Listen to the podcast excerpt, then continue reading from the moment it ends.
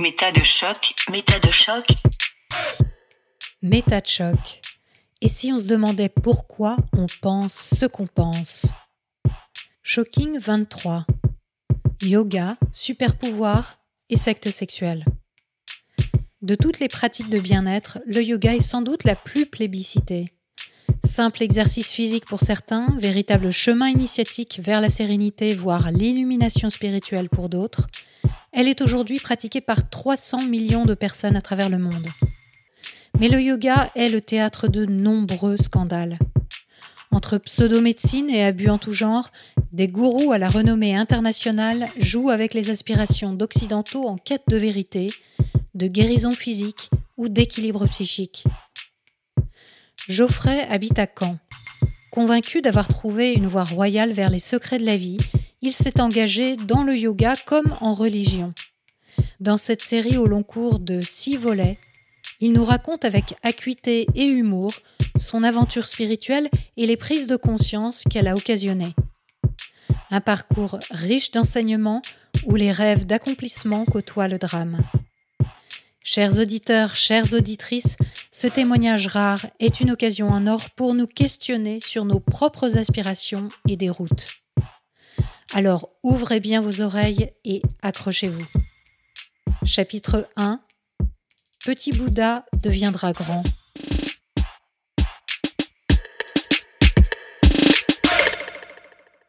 Bonjour Geoffrey. Bonjour Elisabeth. Comme moi, tu as été un grand chercheur de vérités ultimes.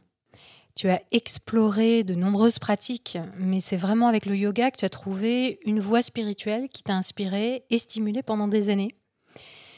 D'où t'est venue cette envie de percer à jour les secrets de la vie? Ah, c'est difficile de savoir ça. Enfin, j'ai toujours été curieux, de toute de nature. Hein. J'ai toujours voulu euh, chercher et apprendre un peu plus. Je ne sais pas exactement d'où ça vient. Mais euh, je me souviens que ma mère me racontait des histoires de magie. Et à la fin du conte, je lui demande Mais est-ce que la magie, ça existe sur cette terre? Et je me souviens toujours de sa réponse. Elle m'a regardé un petit peu gêné. Elle m'a dit Bah, a priori, on ne sait pas. On peut pas savoir. Mais jusqu'ici, il semble que non. A priori, tout ça, c'est plutôt dans les contes. Mhm. Et je me suis endormi avec ça. Je me suis dit, bon, c'est intéressant. Moi, j'aimerais bien savoir, est-ce que la magie, ça existe ou ça n'existe pas? Ensuite, vers 4 ans, quand j'étais dans la cour de récréation, je réfléchissais un peu à ma vie. Il y avait les adultes qui nous demandent qu'est-ce que tu vas faire toi plus tard quand Mhm. tu seras grand. Et j'avais l'impression que j'avais déjà vécu plein de vies et que j'avais déjà fait plein de métiers. J'avais l'impression d'avoir déjà été boulanger, d'avoir déjà été prof, euh, d'avoir déjà fait plein de choses en fait. Et je me disais, bon, dans cette vie-là, qu'est-ce que je vais faire? Bah, Je me suis déjà marié, euh, j'ai déjà fait ci, j'ai déjà fait ça, j'ai déjà essayé d'être riche. euh, là, je vais m'ennuyer si je refais la même chose. Donc dans cette vie-là, je vais aller un cran plus haut, un cran plus mystérieux, un cran plus grand peut-être. Mhm. Et du coup, je vais aller chercher la magie. Je ne sais pas si ça existe ou pas, mais je vais essayer de la trouver ou alors passer ma vie à la chercher. Et si je la trouve pas après avoir beaucoup cherché, bah, je pourrais dire que du coup, a priori, la magie n'existe pas. Mais tu étais une sorte de petit Bouddha. euh, D'où ça te venait cette idée d'avoir eu des vies antérieures? Je me souviens plus du tout. Et j'imagine maintenant, avec le recul, que j'avais dû entendre des histoires de bouddhisme et de réincarnation et de vie antérieure. C'est très probable. Tes parents, Mais- ils étaient là-dedans? Non, pas du tout. Ah non, non, c'est ça qui est assez marrant avec le recul, c'est que je viens d'une famille rationnelle, euh, pragmatique. Mon père est prof de maths, euh, ma mère est institutrice, euh, religion chrétienne jusqu'à mes 7-8 ans, et elle a complètement euh, inversé à cause de problématiques familiales. Ah. Elle a souffert de la religion, c'est pour ça qu'elle est devenue athée radicale. Mais euh, non, non, il n'y avait pas du tout ces histoires de bouddhisme ou euh, quoi que ce soit. hein. Mais moi, voilà, ça m'avait parlé. Et mes rêves assez jeunes, c'était de sauver le monde, rien que ça, des problèmes écologiques. Donc j'avais mes idées. Je voyais bien que ça allait compliqué, hein, que la vie était compliquée, l'univers était compliqué, il y avait des gens puissants, euh, c'était pas facile. Mais je me disais que si la magie existait, on avait peut-être des moyens de réussir à euh, sauver le monde. Mhm. Alors, avec mon imagination et ma réflexion de quelques années, j'avais 4-5 ans, je me disais que je pouvais par exemple réussir à inspirer tout l'air qui était dans l'atmosphère et à l'expirer sans qu'il y ait euh, de pollution. Fait, à être un énorme filtre, filtre pour voilà, humain. un fi- un filtre humain pour la planète. Et en me disant, bah, les humains vont repolluer, mais au moins ça nous laissera du temps pour réussir à trouver autre chose. Quoi. Ouais, donc quelque part, euh, il y avait déjà euh, une espèce d'esprit yogique, euh, parce que c'est ça, les Ouais. yogis, ils font un peu ça, contrôler la respiration, contrôler son corps, et potentiellement avoir une action sur son environnement. Ouais, c'est vrai, j'avais pas fait gaffe, mais c'est vrai qu'il y a tout un truc sur la respiration et l'énergie Et- et, l'évolution sur l'environnement. Oui, puis il y a des yogis qui parlent par exemple de modifier euh, la météo, euh, Ouais, Ouais, ouais. téléguider des nuages, la pluie, euh, les choses comme ça. Donc, euh, Bah, on y viendra plus tard, mais dans une des écoles de yoga, le maître était considéré comme étant capable de modifier la météo. eh ben voilà. Ouais. Tu étais un précurseur à ton âge. Et j'avais donc d'autres idées, hein, mais pour ça, il fallait que je puisse être invisible ou il fallait que je puisse voler. Évidemment, je rêvais de voler, comme beaucoup d'enfants, j'imagine Mhm. maintenant, mais je rêvais de pouvoir voler un jour, quoi. Ouais, mais alors du coup, ça c'est vraiment bon typique de l'imaginaire euh, enfantin, on va dire. hein, euh. Ouais. Mais euh, comment ça évolue après à l'adolescence, ça? Eh ben, euh, quand j'étais petit enfant, je me suis dit là, j'ai pas les connaissances et j'ai pas la force pour pouvoir aller explorer tout ça. Donc je vais attendre, je vais vivre normalement comme un petit enfant euh, français euh, normal jusqu'à mes 18 ans. Et quand j'aurai 18 ans, je serai grand, je serai fort, euh, j'aurai mon indépendance et là je partirai explorer le monde, quoi. Alors, dans l'adolescence, j'ai un de mes meilleurs amis avec lequel on partageait beaucoup de choses et beaucoup de ses envies de mysticisme. Moi, j'en parlais à personne parce que déjà à ce moment-là, ça me paraissait évident qu'il fallait que ce soit secret pour que ce soit sacré. Ce truc-là que j'ai entendu en fait plein de fois après Mhm. dans les écoles de yoga. Peut-être parce que j'avais dû en parler une ou deux fois à des amis ou à de la famille ou à des parents qui s'étaient moqués de moi, Mhm, sans doute. mhm, Et du coup, je me disais, bon, pour le garder, vu que c'est important pour moi, il faut que ça reste secret. quoi. Et ce euh, meilleur ami, surtout à 11-12 ans, on- euh, je l'invite une soirée à dormir à la maison et ben, on était tous les deux dans la même chambre, dans le noir. On commence à discuter de euh, magie. quoi. Et là, je dis, waouh, je suis pas tout seul, il y a quelqu'un d'autre qui est au courant, euh, qui a l'air en plus d'en savoir beaucoup plus que moi. Lui, il était à fond dans tous les mythes euh, de Bretagne et tout ça, donc euh, la magie, les Celtes, les druides et tout ça. Et là, je me dis, génial, ça y est, j'ai trouvé un copain de voyage, on y va. On avait fait pas mal d'expériences, donc des expériences assez euh, étonnantes, quoi. On se battait avec des bâtons de bois pour s'entraider.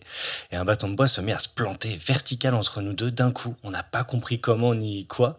On est restés tous les deux bloqués, quoi, figés. Genre là, il s'est passé un truc, quoi. On avait fait aussi euh, un peu de spiritisme. Enfin, lui avait fait, parce que moi je connaissais pas du tout, avec mes amis euh, à l'adolescence, dans le garage d'une copine. Et au moment où euh, on était à la pointe de l'expérience, une grosse caisse à outils est tombée. Et euh, tout le monde a flippé, mais de fou. Bon, moi je me suis dit, c'est mon pote, euh, il l'a Mhm, fait, quoi. mhm. Et le lendemain, quand on en a reparlé, il était apeuré. Mhm. Je l'ai rarement vu comme ça, en disant, mais non, non, c'est pas moi. À partir de ce moment-là, mes potes ont commencé à flipper de ce garage-là. Et moi, je restais dubitatif. Et ça a été le cas très longtemps d'ailleurs.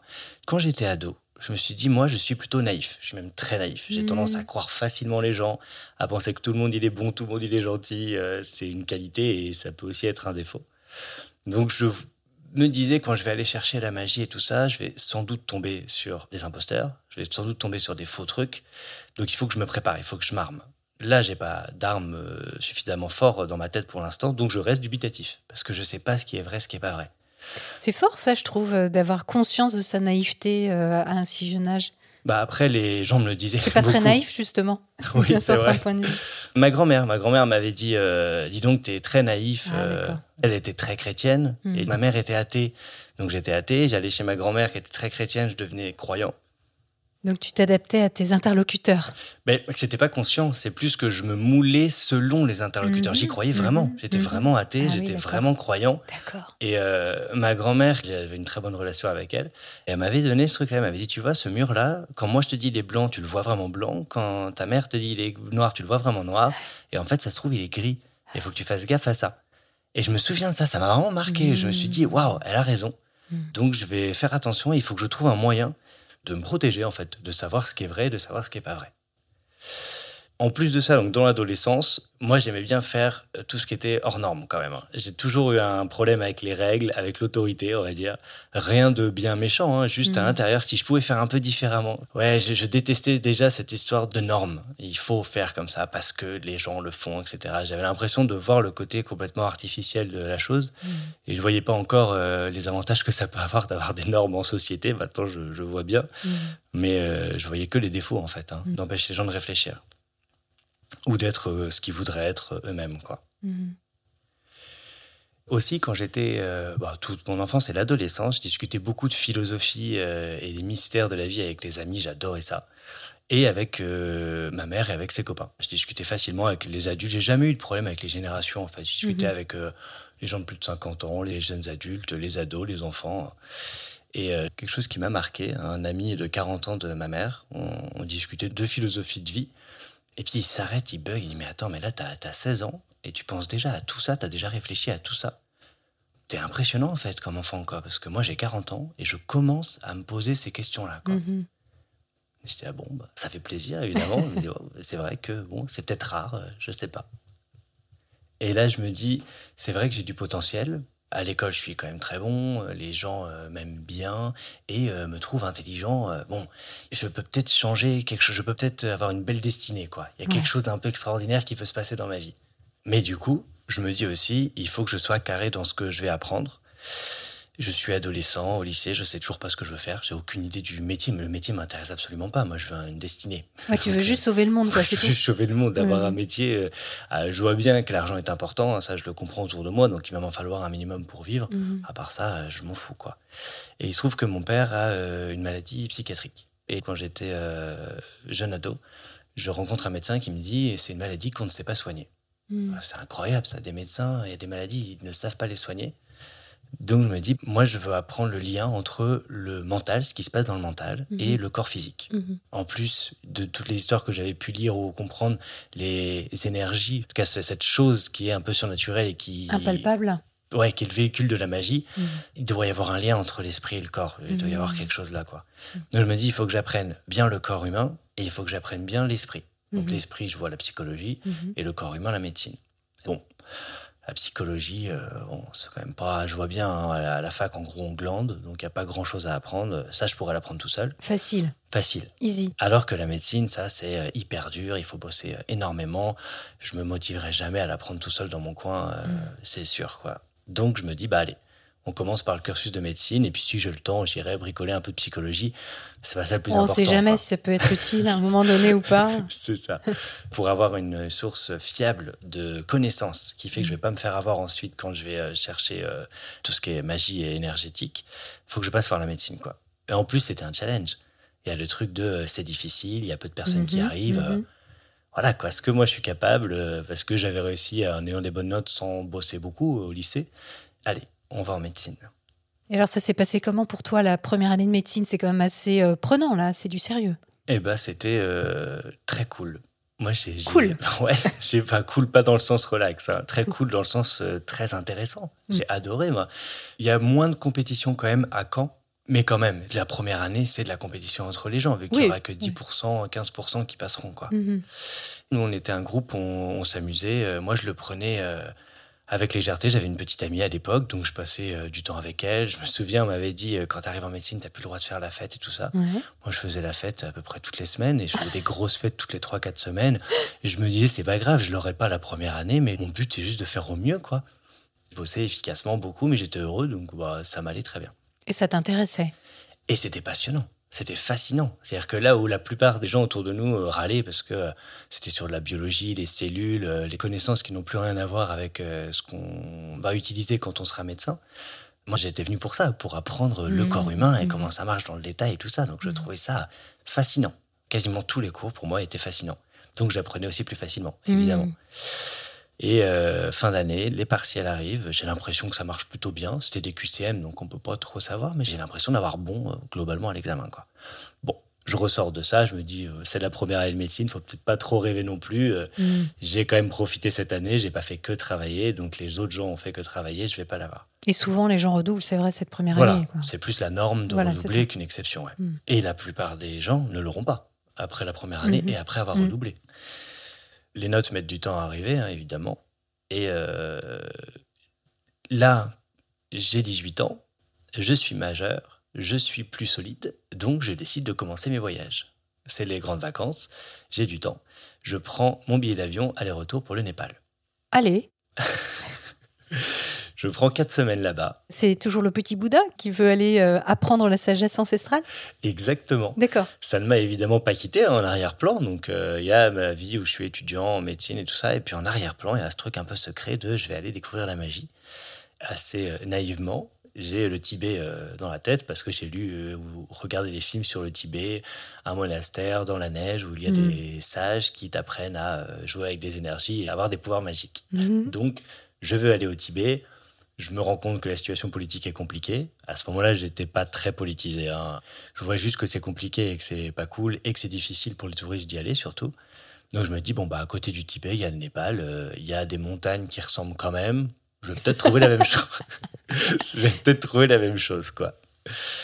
Sachant qu'à ce moment-là, on est en 2006, c'est la guerre civile euh, au Népal Mhm. et que je parle pas anglais, que je parle pas népalais, Ah oui euh, bah voilà. Ah, je- d'accord. Mais ça fait partie euh, des choses justement qui rendent le, le challenge un peu excitant en fait. J'ai toujours bien aimé quand euh, il y avait des difficultés et quand euh, ça paraissait un peu fou de le faire quoi. Mhm. Bon, je prends l'avion. Dès la sortie de l'avion, j'ai perdu mon portefeuille avec mes papiers, Ah, mon argent bah et oui. tout. La valise n'arrive pas. Bon, je, je la fais courte, mais en gros, la valise, je la récupère. Le portefeuille est dans une poche, mais j'ai juste stressé, c'était pas la bonne poche. Bon, ouf. en fait, tout va bien.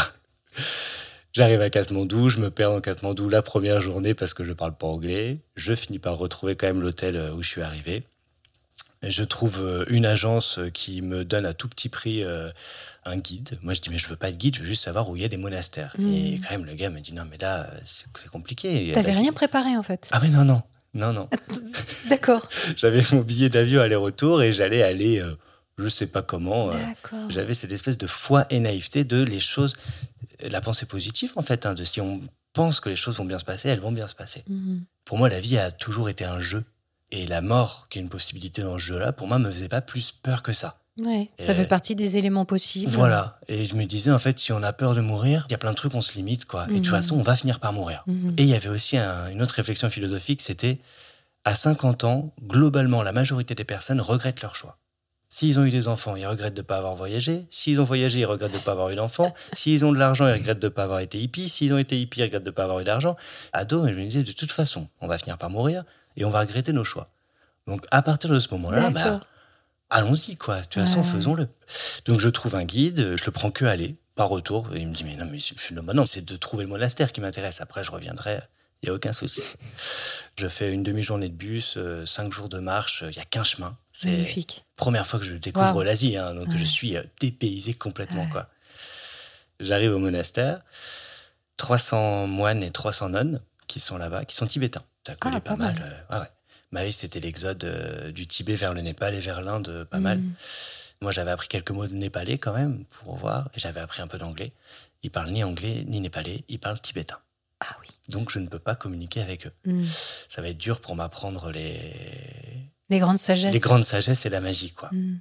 Moi, j'avais dans la tête, j'arrive dans un monastère qui est dans la neige, je m'agenouille, je reste deux, trois jours euh, à attendre, parce que c'est les rites de passage, il faut un peu en baver, quoi. Ensuite, ils m'ouvrent les portes et puis ils m'apprennent la magie. Bon, j'arrive, il n'y a pas de neige.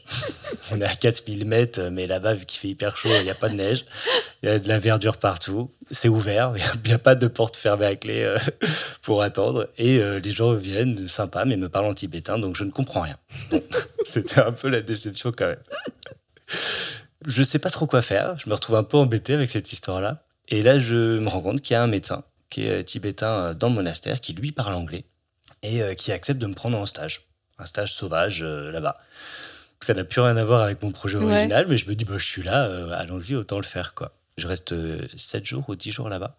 Et euh, il me prend avec lui. euh, donc, je fais un stage de médecine tibétain euh, là-bas. Je me rends compte d'ailleurs avec euh, stupeur qu'il a des fiches d'anatomie, euh, qu'il apprend l'anatomie, la physiologie, ouais. euh, que c'est scientifique en fait, euh, la médecine tibétaine. C'est pas que magique et des plantes. Et que c'est hyper précis au niveau de la science. Je parle un peu avec lui évidemment, hein, et je lui dis que moi je rêve de médecine alternative, de médecine qui font vraiment du bien aux gens et pas de médecine perdue dans l'argent, le capitalisme et la science à tout va. Et il me regarde, je me souviendrai toujours, il me dit ah, Tu sais, moi, je rêverais de pouvoir euh, exercer en France quand même. hein. Vous avez des moyens, tu te rends même pas compte. Vous avez des échographies, des radios, des scanners à disposition, des bilans biologiques. Si j'avais un dixième de ça, mais qu'est-ce que je serais heureux au lieu de jouer avec mes plantes euh, C'est ultra limité ce que je fais, quoi.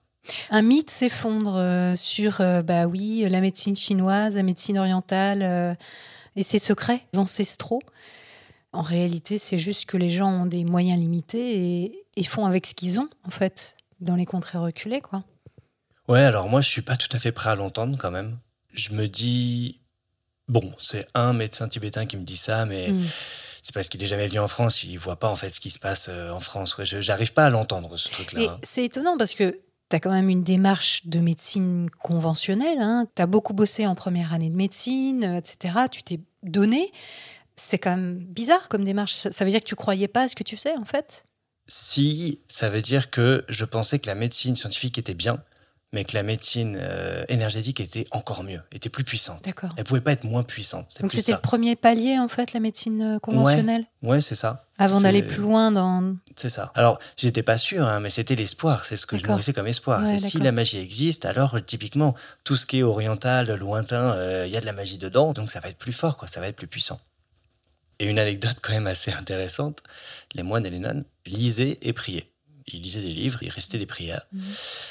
Et dans ma tête, la méditation, ça a amené à des états transcendantaux, et du coup, euh, ça a amené à comprendre mieux euh, si les énergies existaient et comment on allait faire avec, quoi. Donc il fallait que j'apprenne la méditation. Mhm. Donc, je trouve personne qui m'enseigne ça là-bas. Je marche dans la nature, c'est des vallées, hein, des vallées et des collines, mais à 4000 mètres. Je me pose en face du monastère, je me mets en tailleur et je me dis, bon, j'ai déjà vu ça, de toute façon, dans les films et dans les livres, c'est ça qu'il faut faire. Donc je me mets en tailleur, je ferme les yeux et j'attends. Et il va se passer quelque chose. Je suis assez têtu quand je fais quelque chose. Du coup, j'attends. Trois heures et demie, j'attends, je bouge pas. Les yeux fermés.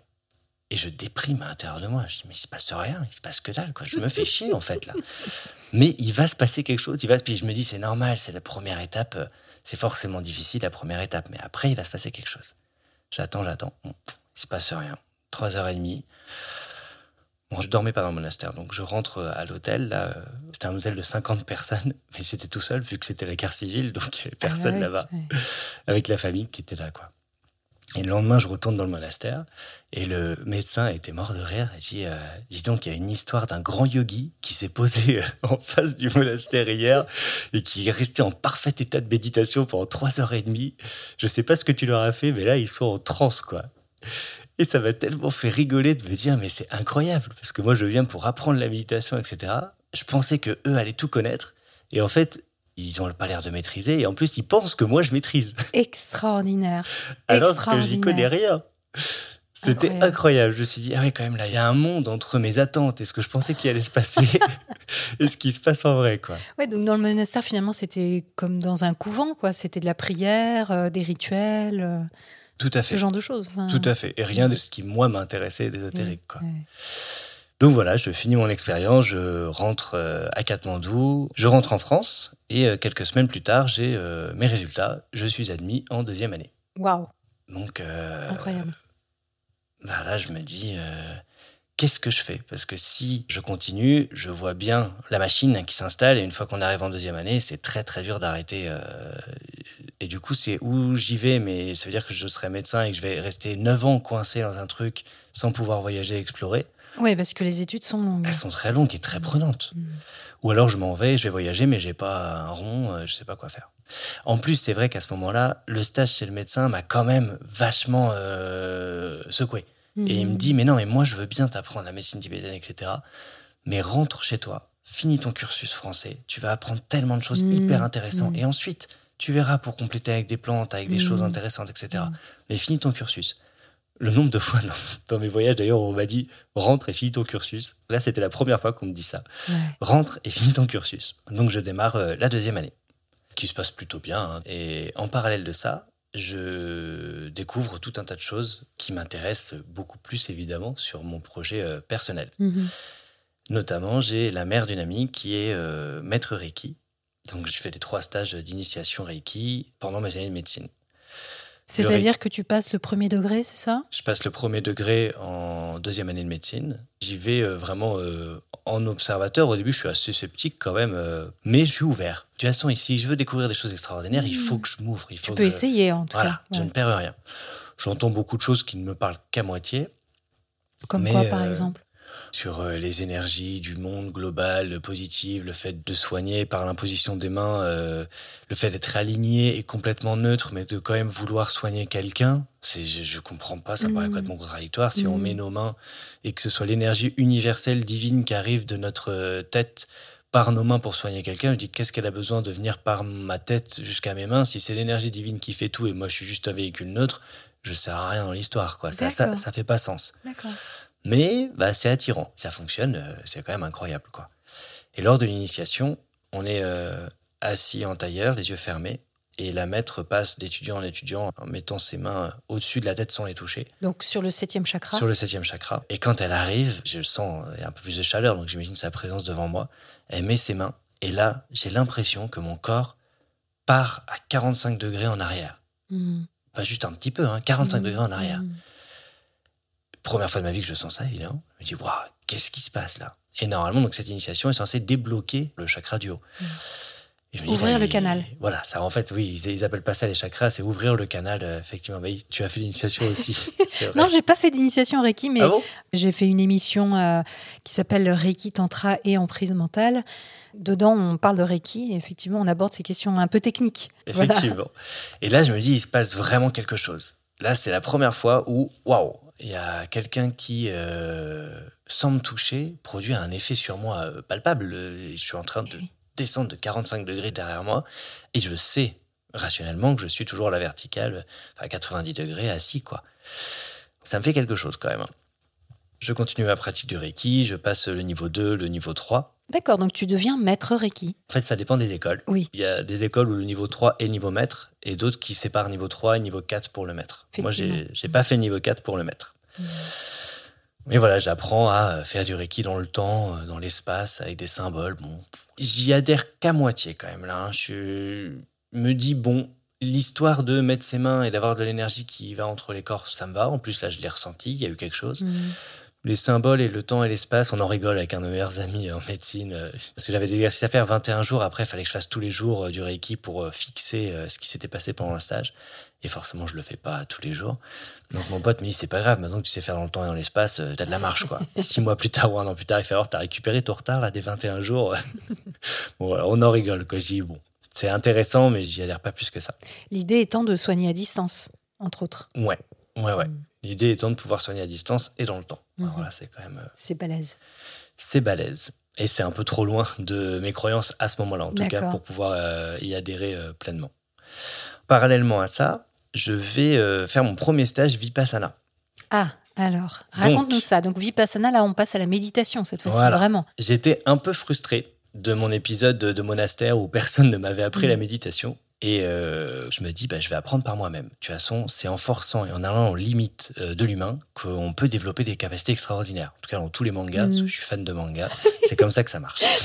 La référence. le héros, il se pousse jusqu'au bout, il va plus loin et hop, il développe des pouvoirs. Donc, je vais faire pareil. Je pars euh, avec ma voiture, j'ai 19 ans. Je pars voir ma grand-mère qui est en fin de vie, quoi, euh, chez elle, à plusieurs heures de route. Je vais la voir quelques jours et quand je rentre, on est en janvier, hein, il fait un froid de canard.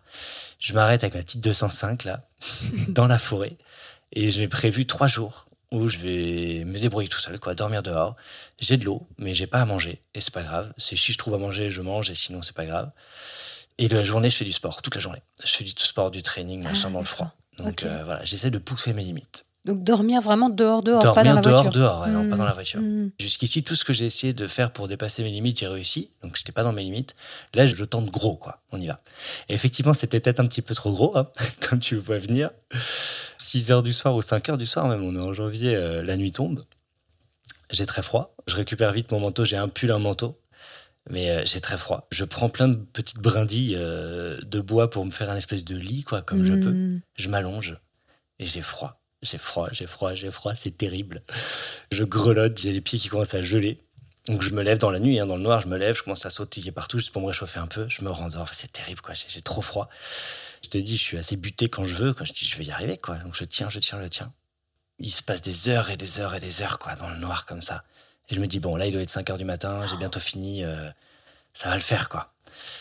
Je me décide à me relever quand même juste pour me remonter le moral. Je monte dans la voiture, je regarde, il était 11h30. Du soir. 23h30. Donc là, si tu veux, il y a le moment de déprime intense. Je dis, je vais crever. En fait, c'était là, là, c'est vraiment trop loin. Donc je rallume le moteur et puis je dors dans ma voiture. Et trois ou quatre fois dans la nuit, je suis obligé de rallumer le moteur parce que mon pull gèle, mais vraiment le- Mm. est, est gelé autour de mes pieds. Quoi. Le lendemain matin, t'imagines la tête que j'ai. Je me lève, je dis bon bah là c'est le sport toutes les journées. Je commence à faire un quart d'heure de course, j'ai envie de vomir, je suis pas bien. J'abandonne. Hmm. Je rentre chez moi. euh, La nature est si accueillante et bienfaisante, voyons. bah, pourtant, oui. effectivement. Et source d'entraînement, quoi. Et dans les mangas, ils y arrivent. Bon, bah là, là, j'ai j'ai pas réussi. Bon, Mais je suis buté, donc je recommence quelques mois après. Je vais me poser pour méditer juste 24 heures. En plus, on n'est plus en hiver ce coup-ci, on est au printemps. Là, il va pas faire trop froid. Donc, ce qui m'a eu, c'est le froid notamment, et puis la faim. Là, j'ai amené de quoi manger, et je me pose euh, à côté d'un arbre en pleine nature, et je me dis, je reste 24 heures sans bouger, il va se passer quelque chose. Au bout de deux heures, je pète les plombs. Il se passe rien, je me fais chier, quoi, vraiment. Bah, méditer euh, 24 heures, c'est quand même super dur, quoi. Ah, c'est énorme. Et les 3h30 que tu as faites euh, au Népal, c'était déjà énorme. Hein. Pour Ouais, quelqu'un ouais. qui en a jamais fait, c'est juste fou de rester immobile comme ça. Mais c'était pas de la méditation, ce que Oui, j'apprendrai une après. sacrée capacité quand même à rester euh, sans bouger. euh, je pense que c'est pas donné à tout le monde. C'est hein. têtu, quoi. Je suis têtu. Oui, Il y, a, y y y de ça, quoi. Et donc, au bout de deux heures, je l'abandonne. En plus, il y a des moustiques. ça- Enfin bon, voilà, je me retrouve encore limité. C'est terrible. Donc, je vais voir un copain et je finis euh, la journée des 24 heures de méditation avec un copain à faire la fête. C'est très bien aussi. D'accord. Voilà. Tout ça pour dire, ça va pas, je me rends compte tout seul, j'y arriverai pas. Il me faut de l'entraînement par des gens qui connaissent et qui maîtrisent. Effectivement, je vois Vipassana, en plus euh, gratuit, enfin prix Ouais. libre, euh, donation, en France et dans d'autres pays. Et euh, il y a un stage en Belgique euh, qui tombe pendant mes deux semaines de vacances. donc je décide de m'inscrire. Bon, manque de chance, quand j'y arrive, je me rends compte que c'est en anglais et, et en, et en flamand, c'est pas en français, j'avais pas fait gaffe à ça. Mais ils sont sympas avec moi parce que je panique un peu, je parle quand même pas bien anglais encore. Et ils me mettent le CD de la version française, euh, Ah. une heure par jour. Donc l'idée, on va raconter un petit peu quand même, c'est euh, 10 jours où on vit en silence complet. Enfin, en tout cas, les 9 premiers jours en silence complet. Le dixième jour, on commence à reparler un peu. On se lève à 4h30, je crois, de souvenir. Euh, on se Oui, lève à quelque chose 4h30. comme ça, ouais. On commence à 5h du matin la méditation. Mm. On médite toute la journée.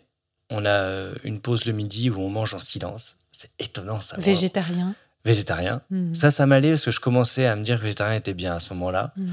Ça me dérangeait pas. Et on entend les bruits de fourchette, là, clac, clac, clac, Ouais, clac, ouais. truc qu'on n'entend Oui, jamais. et, et précision, parce que moi je l'ai fait, ce, ce stage qu'on appelle les 10 jours de Vipassana, qui sont quand même un, un sacré tour de force, c'est que on ne doit pas non plus communiquer. C'est-à-dire que c'est pas que le silence, c'est-à-dire qu'on ne doit pas communiquer avec les autres, donc même par le regard ou même par des gestes. En fait, on doit être vraiment centré sur soi et dans un isolement tout en étant dans un groupe, je ne sais pas combien vous étiez, mais moi, on était 100 personnes quand même, donc c'était 50 hommes, 50 femmes. C'était à euh, peu près ça aussi. ouais. séparés euh, dans la salle de méditation. euh, Donc il y a une sorte de communauté, on va dire, de communion potentielle aussi. Mais c'est un isolement psychologique, même physique. On n'a pas le droit d'écrire. Tout est concentré sur la méditation par tranche d'une heure, une heure et demie pour chaque méditation avec des petites pauses. C'est quasiment le goulag, quoi. Ouais. Il y a un Le côté goulag de la vraiment, euh, méditation. Il y a un côté vraiment radical, effectivement. Mais ce que tu décris, hein, c'est très très intense. Et euh, la première journée, on se fait que concentrer sur la respiration au niveau de ton nez. Mm. Ressentir l'inspiration, l'expiration. Je me dis, c'est déjà mieux parce qu'il y a quelque chose à faire, alors que moi, je faisais rien avant. hein. Je fermais Oui. les yeux, j'attendais. Au moins, là, il y a quelque chose à faire. A- Ah oui, la méditation, c'est effectivement focaliser sa concentration sur un objet. Voilà, Donc euh, à Vipassana, on commence par la focalisation sur la respiration. c'est ça. Et à la fin de la première journée, j'en ai marre, quoi. C'est beaucoup trop lent, et puis j'y arrive pas, j'y arrive pas, j'y arrive pas, j'y arrive pas. Donc je me dis, bah, je vais partir, c'est trop dur. Et heureusement, une heure par jour, on a quand même un peu de théorie qui arrive. Moi, je savais pas, quoi. Donc là, le soir, arrive la première heure de théorie, on vous dit, bah, vous n'avez pas réussi, ça n'a pas marché, Mm. c'est normal. C'est exactement ce qu'on voulait que vous reteniez, parce que votre mental est un singe euh, complètement bourré qui navigue euh, sans faire attention et on n'arrive pas à le dompter. Donc ce que vous avez vécu, c'est normal. Là, je suis un peu rassuré, je dis, Mm. ok, ça va, je peux rester. Deuxième et troisième journée, c'est pareil. Et puis il y a plusieurs cycles. Cinquième journée, euh, septième journée, où vraiment j'en ai marre, quoi. J'en ai marre, j'en ai marre, j'en ai marre. J'ai envie de vivre, j'ai envie de parler, j'ai envie de faire la fête, j'ai envie de faire tout sauf de rester là. Mais je tiens, je sais que c'est parce que c'est difficile, quoi. Et, et je tiens, j'entends euh, pour la première fois parler de karma, de cycle de réincarnation, de la vie, c'est souffrance, et l'enfer, en fait, c'est la terre. Ouais. Et la sortie de la terre, c'est euh, le paradis. Première fois que j'entends parler de toutes ces théories-là. Mm. Et je les trouve à ce moment-là assez euh, tristes. Moi, la vie, c'est quand même pas mal de plaisir. J'ai de la chance, hein, j'ai toujours eu de la chance dans la vie. Donc, euh, mes parents sont cool, mes frangins sont cool, euh, mes Mhm. amis sont super. Euh, La vie, c'est de la souffrance et c'est beaucoup, beaucoup de plaisir et de jeu, quoi, et puis d'envie de vivre. Donc, j'adhère pas trop à ce principe-là. Mais je me dis que je suis peut-être jeune et qu'il y a des trucs que je comprends pas.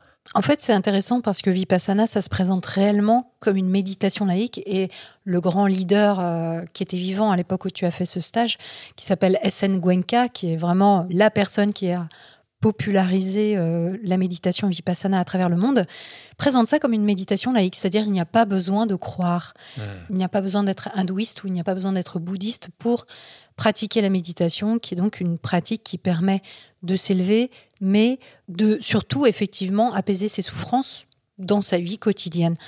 Et c'est intéressant parce que quand tu la présentes, bah justement, tout de suite, tu parles de réincarnation, tu parles de karma. Et effectivement, c'est complètement présent dans le discours d'Asen Gwenka.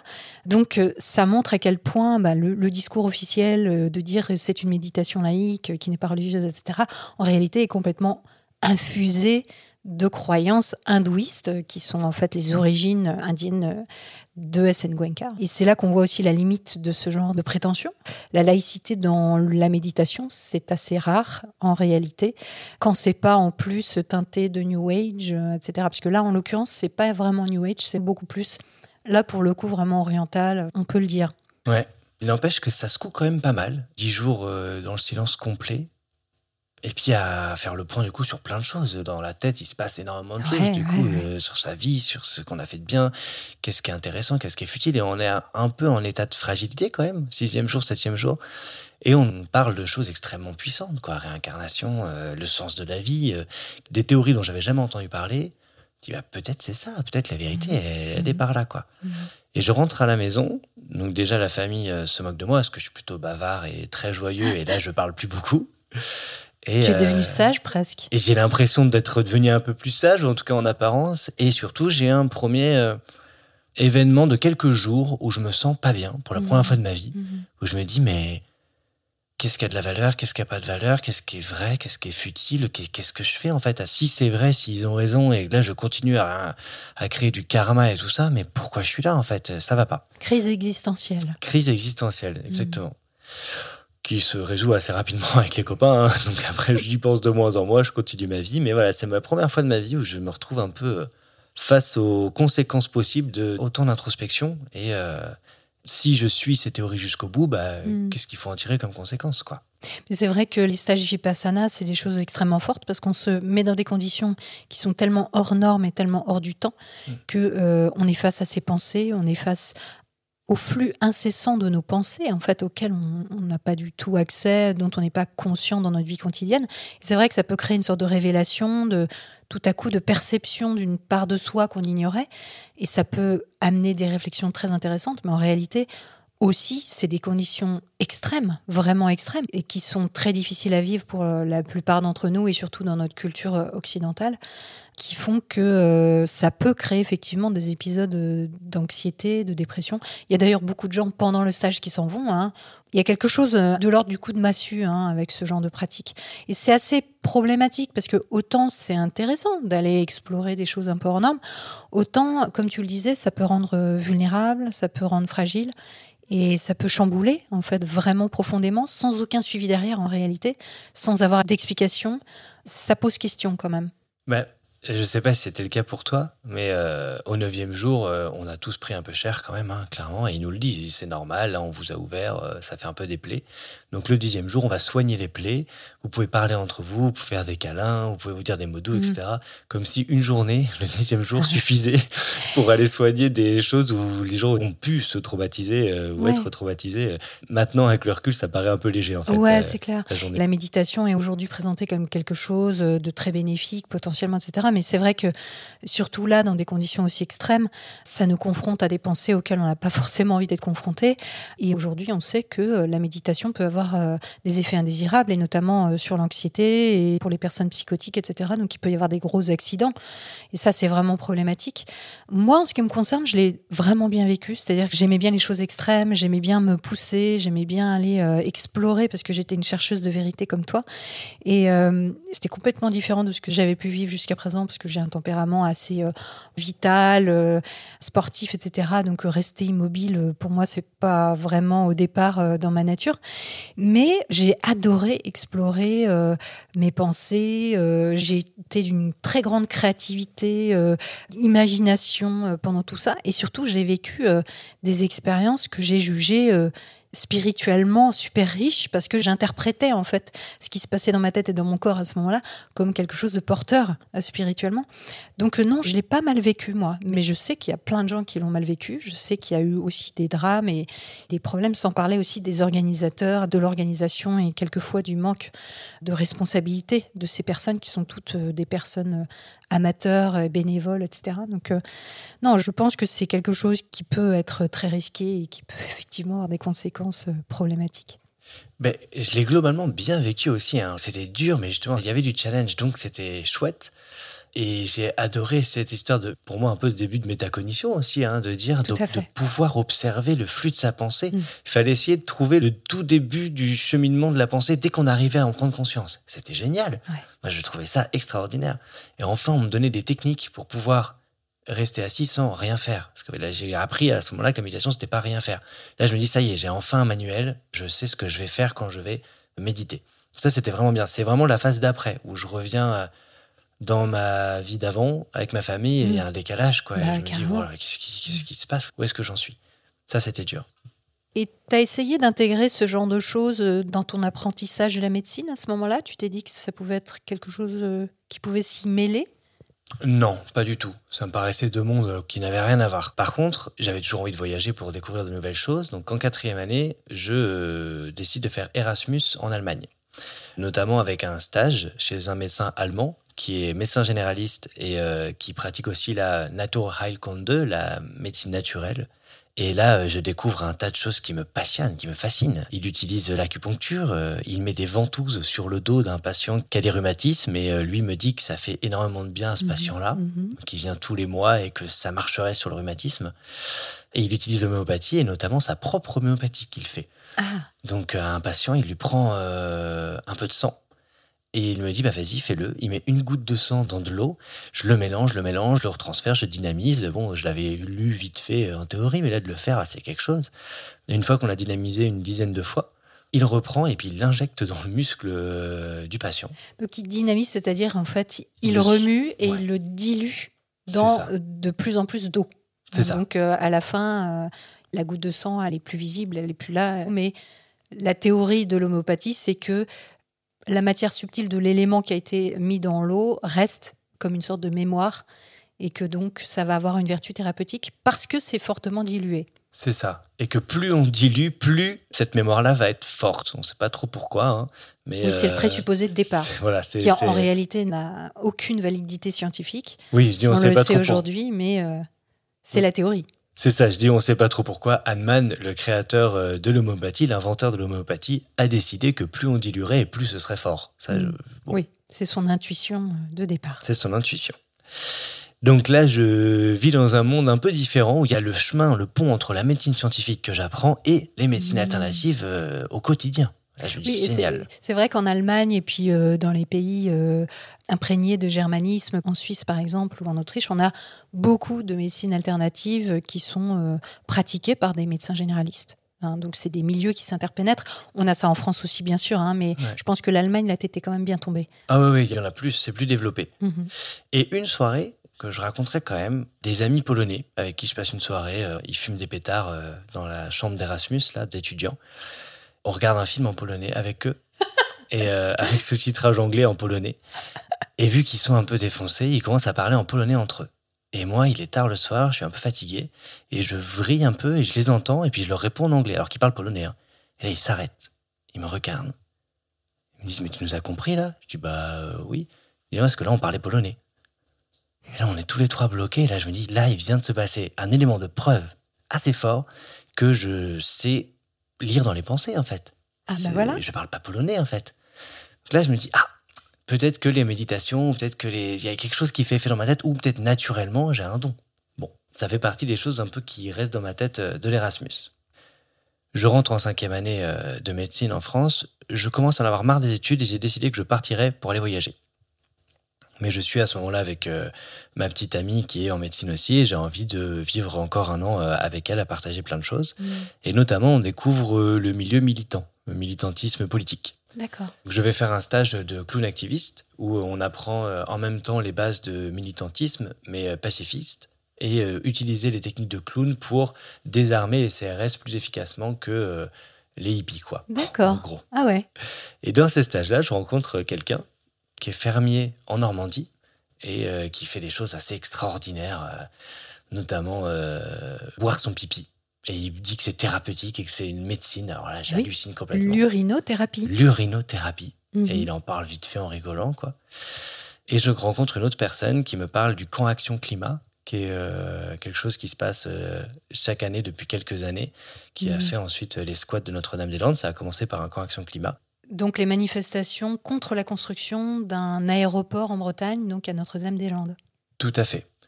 Cette personne me dit que le prochain euh, CAC, Camp Action Climat, se fera cet été à Rouen. Et euh, je décide d'y participer. Je découvre plein de choses à ce moment-là et mon intérêt pour le militantisme monte.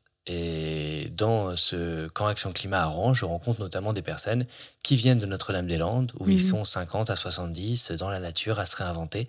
Ça m'intéresse énormément Mhm. et je me dis que un de ces quatre, j'irai. Depuis la quatrième et cinquième année, en médecine, je commence les stages à l'hôpital. Je Mhm. vois la vraie vie des médecins à l'hôpital. Ouais. Et là, je suis choqué. Je suis choqué par euh, le fonctionnement où il y a beaucoup de papiers, beaucoup de Ah choix euh, Mhm. froids en fait. Les médecins passent trois minutes par jour avec un patient et euh, deux heures, trois heures par jour pour ce patient-là sur l'ordinateur, sur les bilans, sur les scanners, sur Mhm. tout ce qu'il y a autour du patient, les données, les datas autour du patient, mais pas le patient. Et moi, j'ai aucun membre de la famille en médecine, je ne savais pas du tout, j'étais Mhm. très naïf. Je pensais qu'il y avait euh, une maladie, euh, un médicament, et puis on le donnait, et puis tout allait bien. Et en fait, je me rends compte que c'est de la recherche policière en permanence, Mhm. d'essayer de trouver quelle maladie, dans quelle manière, quel médicament sera efficace pour ce patient-là, etc. Et je suis dépassé par ça, quoi. J'ai l'impression que les médecins sont ultra stressés, pas du tout agréables pour l'essentiel, euh, ni entre eux, ni avec les patients. Mhm. Les équipes paramédicales sont submergées de travail, infirmières, aides-soignantes, femmes de ménage. Et je me dis, mais en fait, l'hôpital est malade, quoi. Les gens. euh, Mhm. Et puis, c'est la première fois que je vois des malades de ma vie, des malades euh, mourants, quoi. où J'ai 21 ans à ce moment-là, 22 ans. C'est choquant, en fait, de dire, mais les corps sont transformés, sont défigurés. Il y a, il y a quelque Mhm. chose de très choquant. Euh, Ces années-là sont difficiles pour moi. Je me dis, mais ça peut pas être que ça, en fait. La médecine ne peut pas se résumer à regarder euh, froidement et avec des chiffres l'état de santé de quelqu'un et à lui donner des médicaments. Surtout que je commence à quand même prendre du recul par rapport à ces médicaments. Mhm. Et je vois que heureusement j'ai des alliés dans l'hôpital parce qu'il y a euh, des infirmières, des aides-soignantes qui me disent que eux euh, bah, soignent plutôt à l'homéopathie, euh, sont Ah ouais. pas trop médicaments, euh, utilisent des énergies. Bon, le Reiki, on n'en parle pas trop, mais il y a des alliés, Mhm. même chez les patients. Mhm. Chez les médecins, beaucoup moins. Ils en rigolent, ils le moquent, donc j'en parle pas trop. Mais je me dis, c'est pas possible, quoi. Il y a, il y a forcément autre chose de plus intéressant. Oui, c'est assez connu que chez les infirmières, infirmiers, les aides-soignantes et les aides-soignants, il y a effectivement une grande propension à se former aux médecines parallèles. Et on l'a vu avec le Covid où il y a eu quand même une vraie manifestation de ça chez un certain nombre. Et ça reste assez euh, mystérieux de savoir pourquoi. Mais une piste, c'est que bah, finalement, euh, toutes ces personnes euh, qui sont autour de l'action du médecin euh, trouvent, au travers de ces activités parallèles, finalement, une particularité et puis un accompagnement qui est euh, plus personnalisé entre guillemets ou plus proche de la personne où on va discuter etc etc ce que le médecin manifestement n'a pas le temps de faire en fait Oui, tout à fait. Le système médical tel qu'il est pensé aujourd'hui fait que les médecins n'ont pas le temps. Dans la plupart des services, ils sont déjà euh, surchargés de travail, en fait. Donc, bah, ils laissent le côté humain, euh, pour l'essentiel des médecins, par défaut. Ils en sont tristes, en fait, hein, parce qu'ils n'ont pas le temps. Et ce qui est triste pour des gens qui effectivement veulent sauver des vies veulent aider les gens et ont cette démarche euh, Mm. vis-à-vis de l'autre en fait Ouais, euh, c'est ça. Et je pense qu'une des raisons des soins alternatifs qui se développent à l'hôpital, dans l'équipe paramédicale, c'est aussi que eux sont beaucoup plus en contact avec la souffrance concrète des Ouais, humains ouais. que les médecins voient quelques minutes par jour et dans les comptes rendus de données, c'est quand même pas pareil. Mm. Et que face à une souffrance, on a envie d'apporter euh, quoi que ce soit en fait. Et mélanger à ça le fait de ne pas avoir conscience des biais, des quelques biais euh, un peu de base, hein, et eh ben, euh, on a l'impression très vite que les choses sont efficaces. oui, on voit le bien-être, le résultat chez le patient, et on se dit, bah, effectivement, le Reiki a fonctionné, ou les soins énergétiques, ou les barreurs de feu, etc., etc. Et un des biais classiques aussi qui font que les soignants peuvent être facilement anti-médicaments. Et moi, c'est ce que j'étais d'ailleurs en tant qu'étudiant à ce moment-là. Ah oui. Je commençais à être anti-médicaments, c'est que on voit les effets secondaires très forts et, très désagréables des médicaments. Ben oui, parce que les gens qui ont ces effets secondaires retournent à l'hôpital. Mhm. Donc quand on travaille à l'hôpital, on voit les choses qui se sont mal passées au final. Et oui. Et du coup, eh ben, on est biaisé. Et alors déjà, les médecins se retrouvent biaisés, hein, c'est évident. Mais en plus, quand on n'a pas fait toutes les années de pharmacologie et d'études, de statistiques, de combien il y a d'effets secondaires ou pas pour chaque médicament, bah voilà, on peut très vite être biaisé sur les effets des chimiothérapies notamment. Mmh. On voit des effets terribles mmh. et forcément à l'hôpital, ceux qui restent, la chimie n'a pas fonctionné, mais les effets secondaires étaient bien là. Mmh.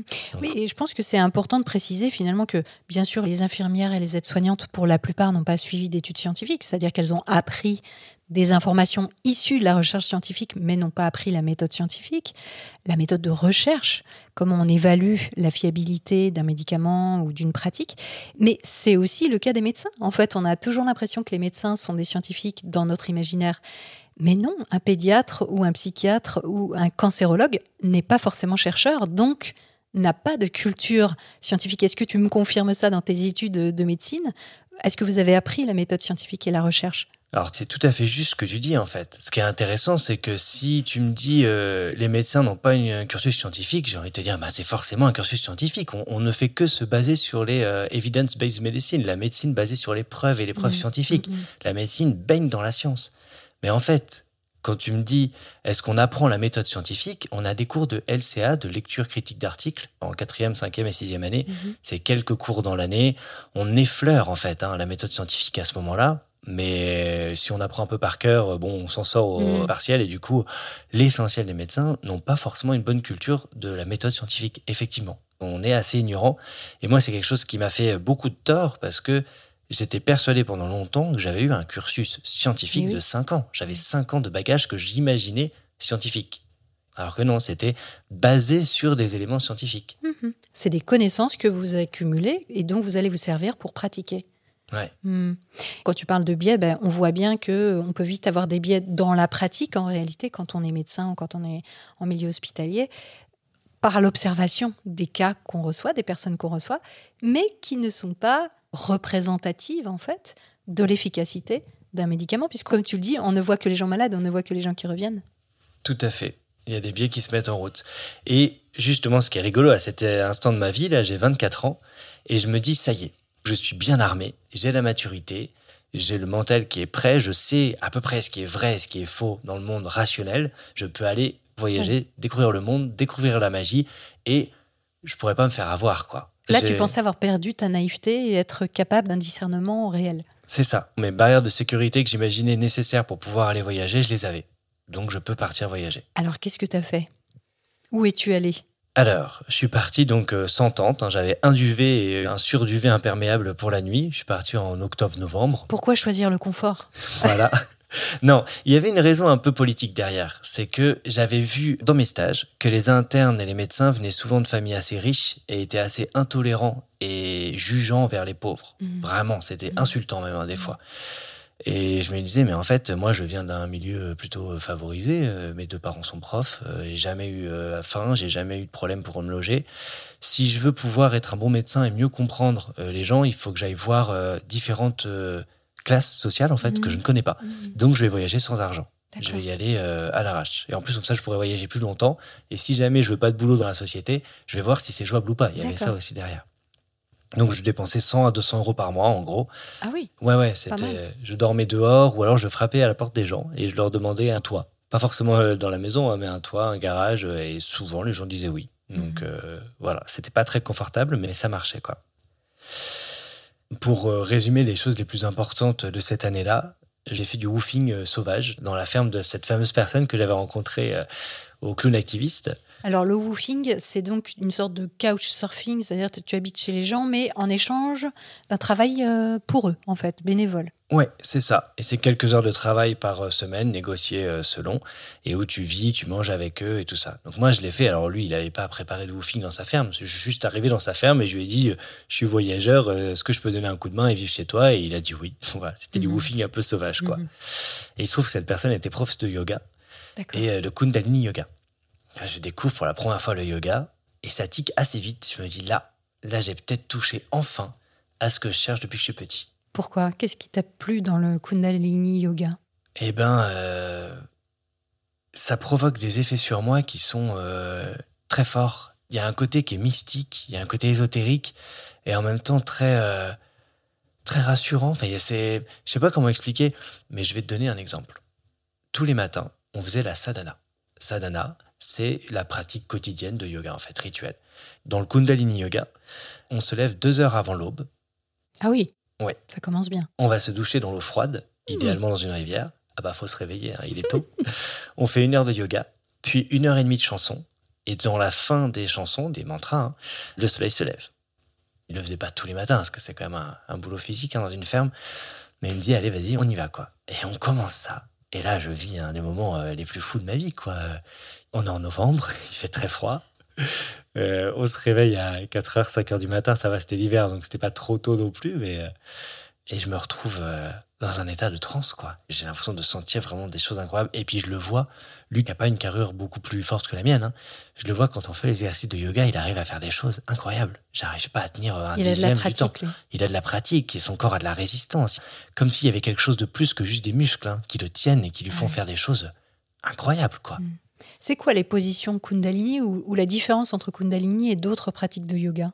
Il y a beaucoup de sortes de yoga différents dans Mhm. ce monde, beaucoup. Mhm. Donc euh, on peut regrouper en différentes familles de yoga. Le Kundalini est assez particulier, c'est assez à part parce que euh, il y a des positions de Hatha Yoga. Donc le Hatha Yoga, c'est des positions assez douces où on reste immobile quelques secondes, voire quelques minutes dans une position et après on en ressort. Le Vinyasa Yoga, globalement, hein, c'est le yoga un peu fluide où on va enchaîner des postures sans s'arrêter Mhm. de manière assez fluide. Le Kundalini Yoga, on va des fois maintenir des positions. Par exemple, il y a des euh, formes particulières que la main peut prendre, comme dans les statues qu'on peut voir dans le bouddhisme, et qui auraient un effet sur le corps, selon la théorie euh, du Kundalini Yoga, sur le système nerveux et sur euh, les énergies dans le corps. Donc dans le Kundalini Yoga, on a souvent une position un peu difficile à tenir, qui est reliée à de la respiration. Ça Mhm. peut être statique, donc on reste euh, en triangle, ou on reste sur une jambe, ou on reste assis en tailleur avec les mains qui sont euh, vers l'avant, par Mhm. exemple Mhm. et on respire, notamment la respiration du feu, où euh, on expire en rentrant le ventre de manière forte et on inspire en laissant le ventre repartir. Donc ça fait, Ah oui, d'accord. voilà, donc vous avez au moins le, le- le son. Et on peut faire ça rapidement dans plusieurs postures différentes et qui est censé faire bouger le sang partout dans le corps et euh, développer. Qu'est-ce qu'on attend du Kundalini? Le Kundalini est développé en Kriya. Un Kriya, en fait, c'est une série d'exercices qui Mhm. s'enchaînent les uns après les autres Mhm.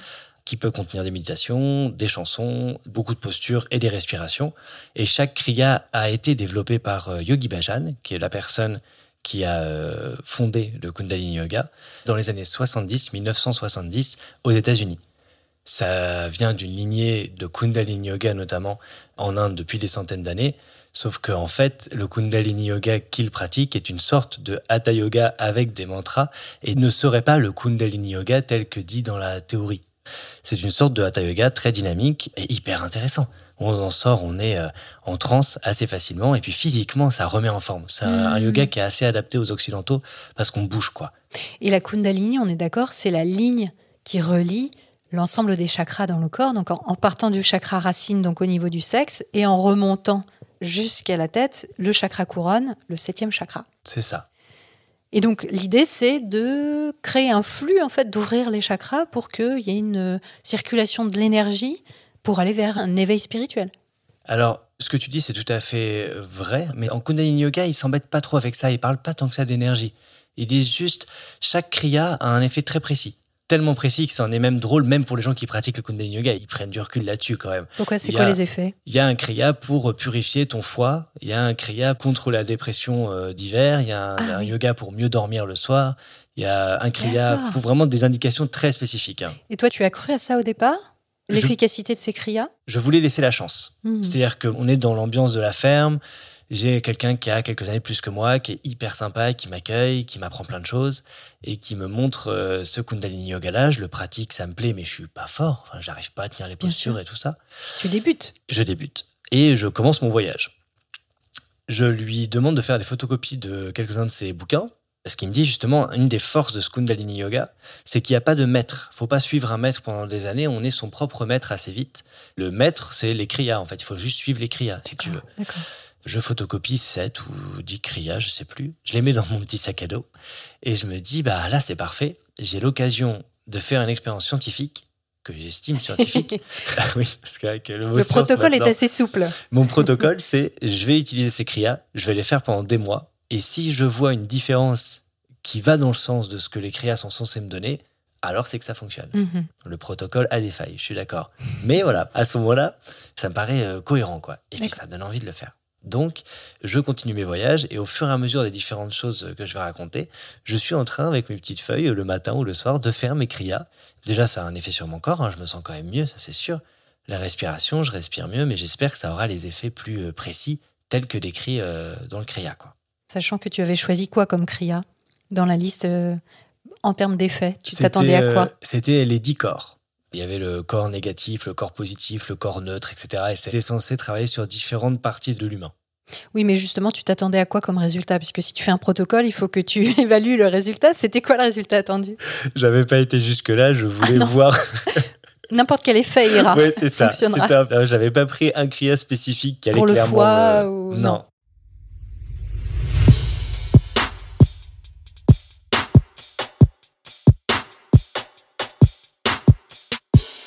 Si vous aimez cette émission et pensez qu'elle peut être utile à d'autres, pensez à mettre un pouce ou des étoiles sur votre appli de podcast et laissez un commentaire. Les algorithmes vont adorer. Je tiens à remercier chaleureusement les donateurs et donatrices qui ont offert une contribution ces dernières semaines pour que MetaChoc trace sa route en toute indépendance et sans publicité. Si vous aussi vous voulez apporter votre pierre à l'édifice de manière ponctuelle ou mensuelle, cliquez sur le lien vers les plateformes participatives en description. Où la quête des secrets de la magie mènera-t-elle Geoffrey? Vous le découvrirez dans le prochain chapitre. On se retrouve donc vendredi prochain à 18h. D'ici là, prenez le temps d'observer la manière dont vous pensez et de la questionner. Vous n'imaginez pas ce que vous pensez.